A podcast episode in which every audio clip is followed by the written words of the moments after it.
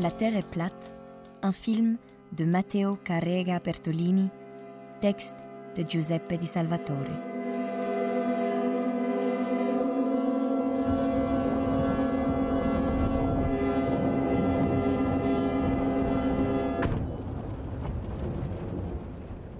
Des jeunes Parisiens, un peu artistes, un peu flâneurs, plongés dans la bohème, dans le festival éternel des possibles, privilèges et châtiments des vingt ans. Matteo Carrega Bertolini, lui-même encore dans la vingtaine, les filme dans un noir et blanc charmeur qui nous rappelle Shadows de John Cassavetes, 1959, aussi pour un certain sens du swing dans le rythme de la narration. Sauf que nous sommes à Paris et suivons une histoire qui se plaît à incarner l'esprit de la nouvelle vague, non sans quelques citations explicites à partir du fameux Jules et Jim de François Truffaut, 1962. Ici, c'est Jean et Antoine. Leur amitié est improvisée, puis soudainement mûre.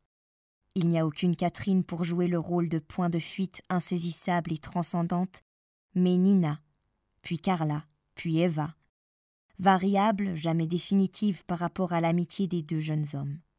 Car eux seuls partagent l'insouciance et l'insatisfaction et le désir d'art, en lutte avec les insécurités et les distractions d'une vie qui se veut cool à tout prix, le prix de l'échec.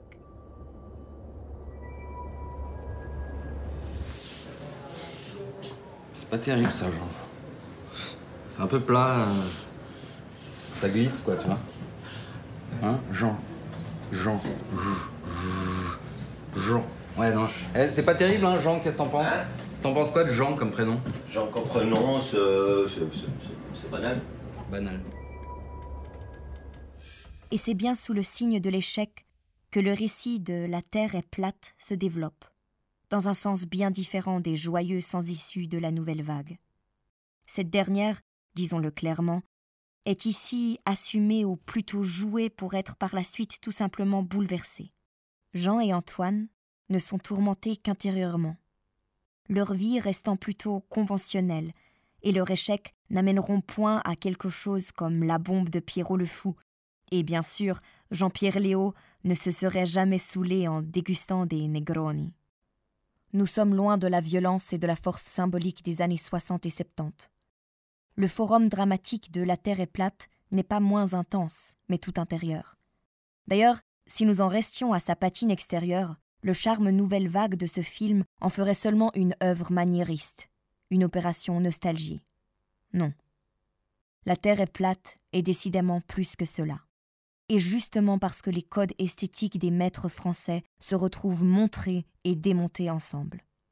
Il y a au moins trois aspects cinématographiques qui témoignent de cette significative prise de distance. Pour un film largement et classiquement joué sur les visages de ses protagonistes, à commencer par celui du très convaincant Jean, Nicolas Foussard, Carrega Bertolini n'hésite pas à renoncer aux gros plans, tout en les alternant avec beaucoup de plans tellement gros que les contours des visages se perdent dans des cadres où ce sont les effets de lumière qui importent.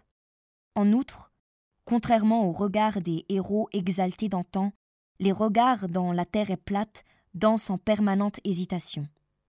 Deuxièmement, le récit visuel du film est entièrement structuré autour de moments photographiques de grande beauté. Eduardo Matacena à la caméra. La concentration sur l'image photographique constitue un élément d'éloignement de l'action, un élément de contemplation.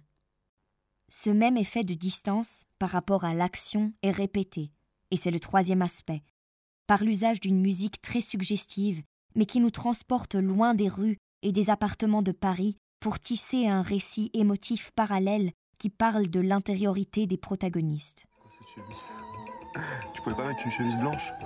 Blanc la prochaine Ça va pas là, blanc la prochaine fois? Ouais, c'est comme ça que tu te défends? Tu veux pas laisser les gens euh, t'attaquer comme ça? Quoi? C'est pas possible quoi? Tu peux pas dire ça. Pourquoi? T'as vraiment besoin de prendre l'air, hein.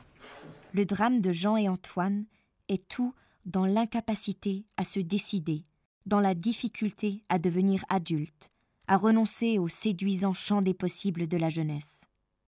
C'est un drame réaliste, ou le drame du réalisme lui-même. Leur bataille est personnelle et psychologique, et non pas symbolique ou ouvertement politique. Et dans leur évolution tourmentée, il s'agit justement de se défaire du charme d'un certain héritage culturel et esthétique qui connote la bohème parisienne d'aujourd'hui. Tout en assumant l'héritage de la nouvelle vague, Matteo Carrega Bertolini en propose une sacrée désacralisation, une mythique démythologisation.